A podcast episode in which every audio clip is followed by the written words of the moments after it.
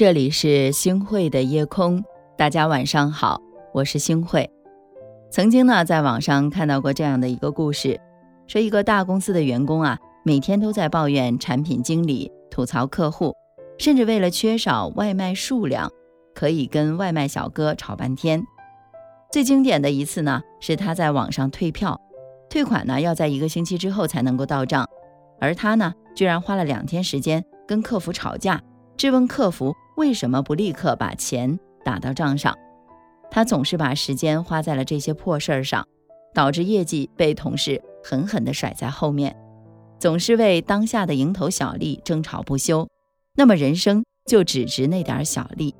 喷泉的高度绝不会超过它的源头，一个人的成就也绝不会超过他的格局。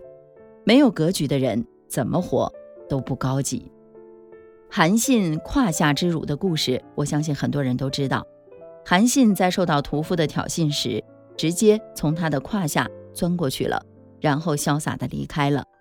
如果他当时杀了屠夫，就不会有后来的功成名就了。有格局的人懂得跳脱出当下的境况，看见未来的方向。眼中只有当下的人看不见未来。他们眼下有一块砖。就走一步路，看不清前方是青石道还是万丈渊。看过这样的一个故事，说一颗石榴种子会有三种结局：放到花盆里栽种，最多能够长到半米多高；放到缸里面栽种，能够长到一米多高；放到庭院空地上栽种，就能够长到四五米高。人的格局就好比种子的生存环境，有大格局。才能有大图谋。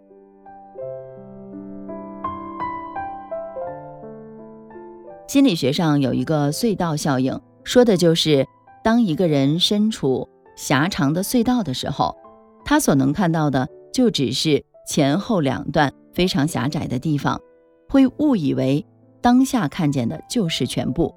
大部分人的平庸都是因为如此。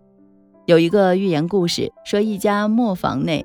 有一匹马和一只驴，磨坊主人要外出做生意，让马和驴自己来选择谁愿意陪他出远门。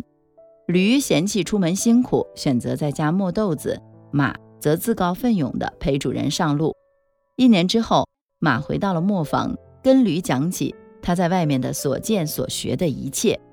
驴羡慕地说：“你现在真博学，我也想像你一样。”马看着驴。绕着磨盘一圈一圈的走，就说：“你看到的是四方的天空，我看到的是广阔的天地。你的人生永远不可能跟我一样。”驴和马的起点是一样的，却因为自己贪图眼下的安逸，把目光捆在四方天地里，余生才拥有不了马的高度。人也是一样的，只有把精力放在熟悉的事情上，一生能有多大的改变？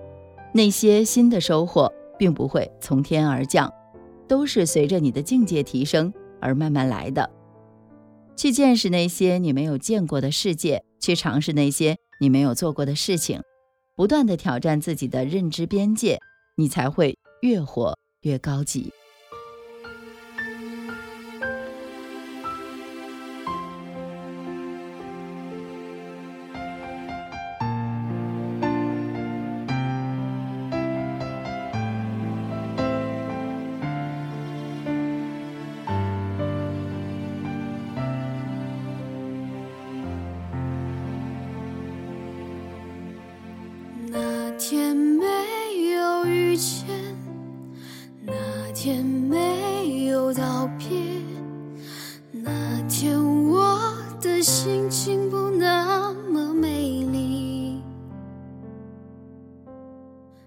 那是你我笑容，那是雨后彩虹，那是我们就这样说了再见。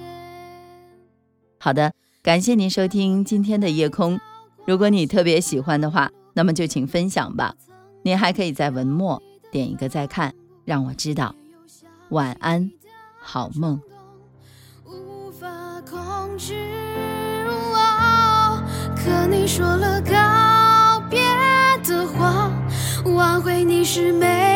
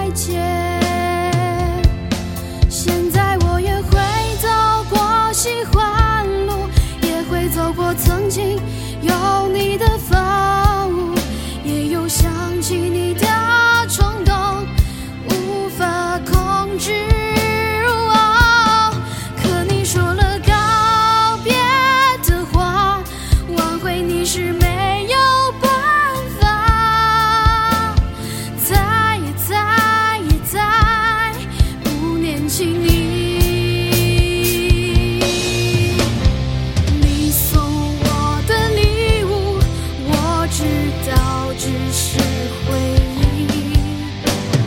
每天告诉自己不再哭。